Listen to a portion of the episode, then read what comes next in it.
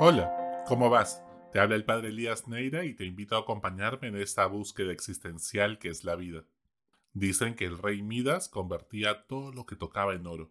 Pues yo conozco varias personas que son como el rey Mitra. Todo lo que tocan lo convierten en cumplimiento. Sí, cumplo y miento. Hacen las cosas por cumplir y mienten porque en el fondo no lo hacen por amor, sino por obligación. Personas como el rey Mitra, que todo lo que piensan lo vuelven obligación. Viven proponiéndose metas para todo, metas profesionales, objetivos con su pareja, un plan estratégico que deben cumplir sus hijos para ellos sentirse buenos padres según sus expectativas, KPIs para ser buenos amigos, todo cronometrado y planificado con anticipación. Viven en Perú, comen como peruano, hablan como peruano, pero tienen el alma como un suizo. Incluso, para relajarse han decidido tener un hobby, un pasatiempo como ver una serie de Netflix, pero como todo lo que tocan lo convierten en cumplimiento, tienen que terminarla, como sea. Si no, se sentirán culpables. Todo lo convierten en una responsabilidad más. Han decidido tener también un deporte como salir a correr todas las mañanas.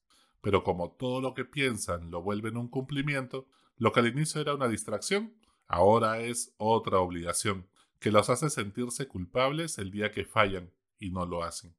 El cumplimiento evoca la culpa de los compromisos no cumplidos, del bulevar de los sueños rotos, como diría Green Day, y la vergüenza de ver la lista de pendientes sin achicarse. Pero el rey Mitra tuvo una idea genial para desapegarse de la lacra del cumplimiento, irse de viaje. Sí, se fue de viaje. Ser hippie por dos semanas en una playa exótica. Y bien, bueno, ¿qué creen que pasó? Inmediatamente se convirtió en una lista de pendientes por hacer antes, durante y después del viaje. Por lo menos le quedan las fotos de un viaje por cumplimiento para demostrar a sus amigos que sí sabe disfrutar de la vida, como el común de los mortales.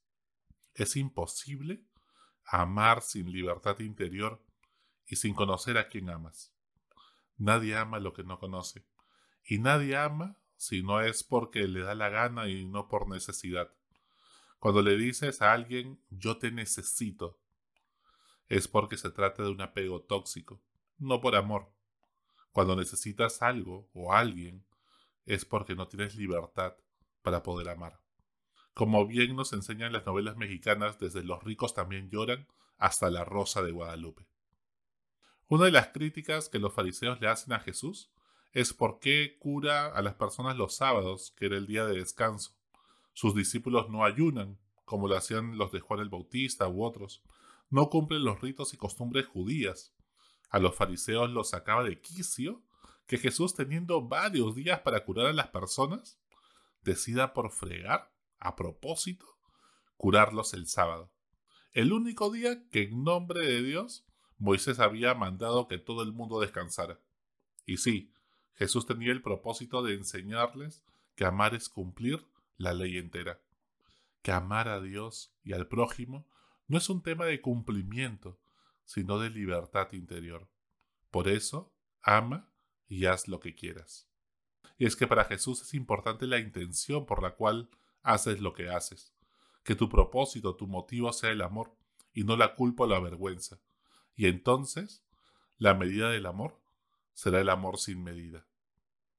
¿En qué momento jugaste a ser el rey Mitra y convertiste todas las cosas que Dios pues te ha dado y todas las cosas que quieres hacer por Dios en otra obligación? ¿Qué pasó para que Dios se vuelva una cosa más en tu lista de pendientes? ¿Por qué cumplir tus prácticas religiosas y se vacían de amor y se vuelven pura cáscara sin sentido? ¿En qué momento Dios dejó de ser un amigo con que paseaba por el paraíso y se volvió un juez? ¿Por qué su mirada ya no me da seguridad sino vergüenza? Y es increíble cómo las personas, cuanto menos teología saben, más estrictamente se aferran a las tradiciones humanas, leyes y preceptos, todo en nombre de Dios. Qué poco hemos entendido a Jesucristo. Hay que entender el espíritu de la ley, su propósito, que la tradición bruta es la peor de las herejías. Lo importante es que todo esto te ayude a amar más, no para vivir criticando a quienes no lo hacen, quienes no cumplen. Aquí les paso una pequeña lista de pautas que nacieron con muy buena intención para orientar a los creyentes y que para muchos se han convertido en pesadas cargas por cumplir. El ayuno de una hora antes de comulgar, por ejemplo. Comulgar solo en la boca porque recibir la hostia en la mano ofende a Dios o las partículas se caen y las pisan. Hay que guardar cuidado con la Sagrada Eucaristía, por supuesto que sí, pero otra cosa es tener un trastorno obsesivo compulsivo. Las medallas que hay que cargar como amuletos para supersticiosos, la medalla milagrosa, la medalla de San Benito y tantas otras. Dios no es una cuestión de magia.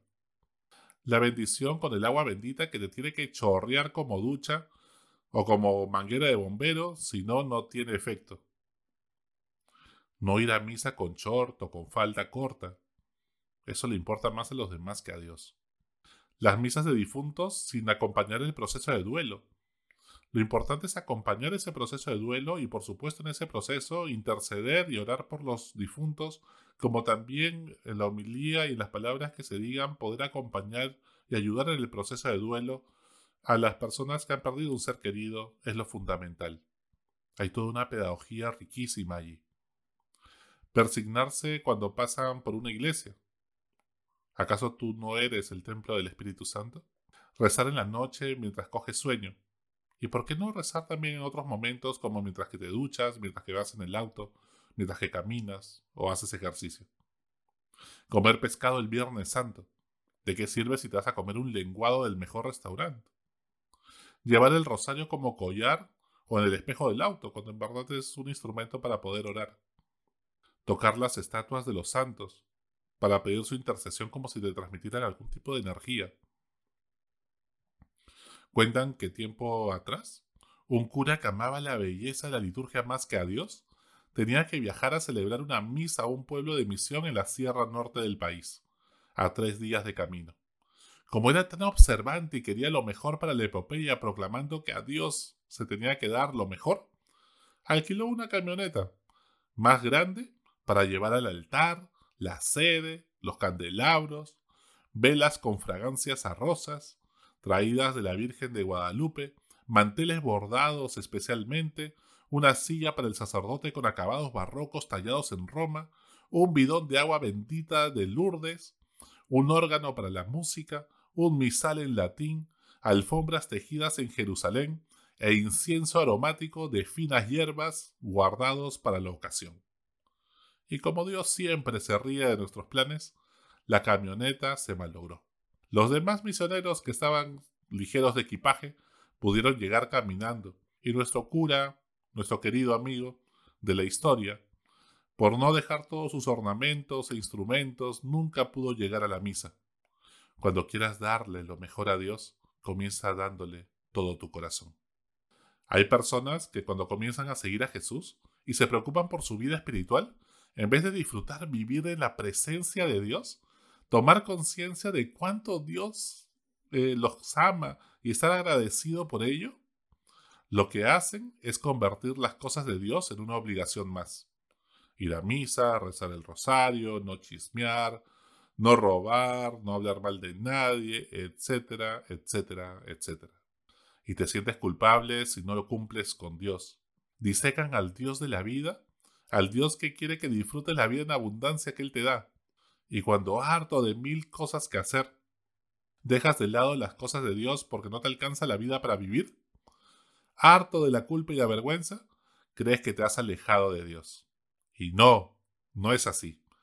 Te has alejado de tus preceptos, tus leyes y todas las demás vestimentas que le has puesto a Dios y que a veces han nublado, oscurecido el rostro de Jesús.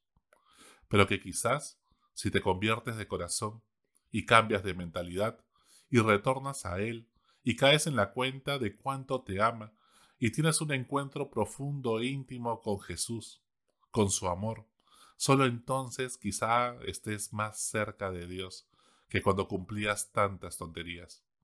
Vamos, que Dios no es un narcisista en potencia que te manipula con culpas y vergüenzas.